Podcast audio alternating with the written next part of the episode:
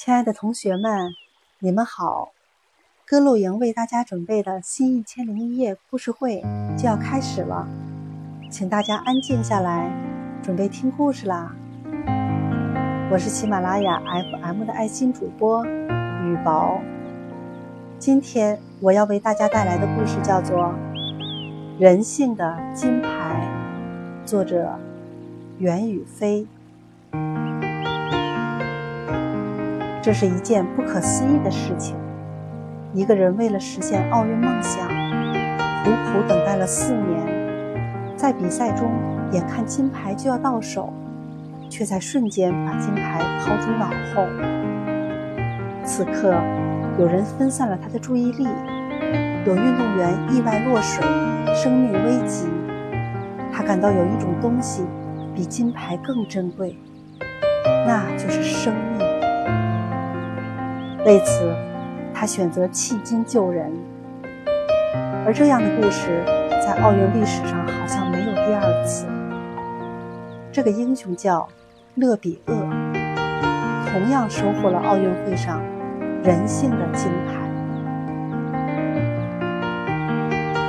那是一九八八年第二十四届韩国汉城奥运会，加拿大赛艇选手勒比厄带着十足的信心来到赛场。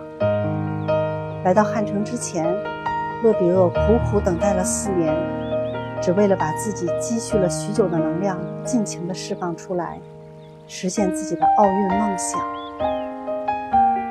在等待上场的时候，勒比厄像过电影一样回想了赛艇的技术，那些他已经训练过无数次的技术：回桨、拉桨、按桨、提桨。倒奖。正想着，轮到勒比厄上场了。勒比厄心想，那些努力训练的日日夜夜，终于要在今天有一个回报了。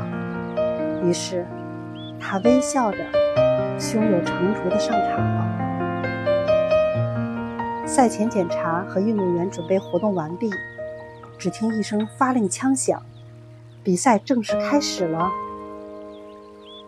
勒比厄控制着自己的赛艇，像一只轻快的海燕一样向前冲去，一下子冲到了最前面。船身掀起了一阵浪花。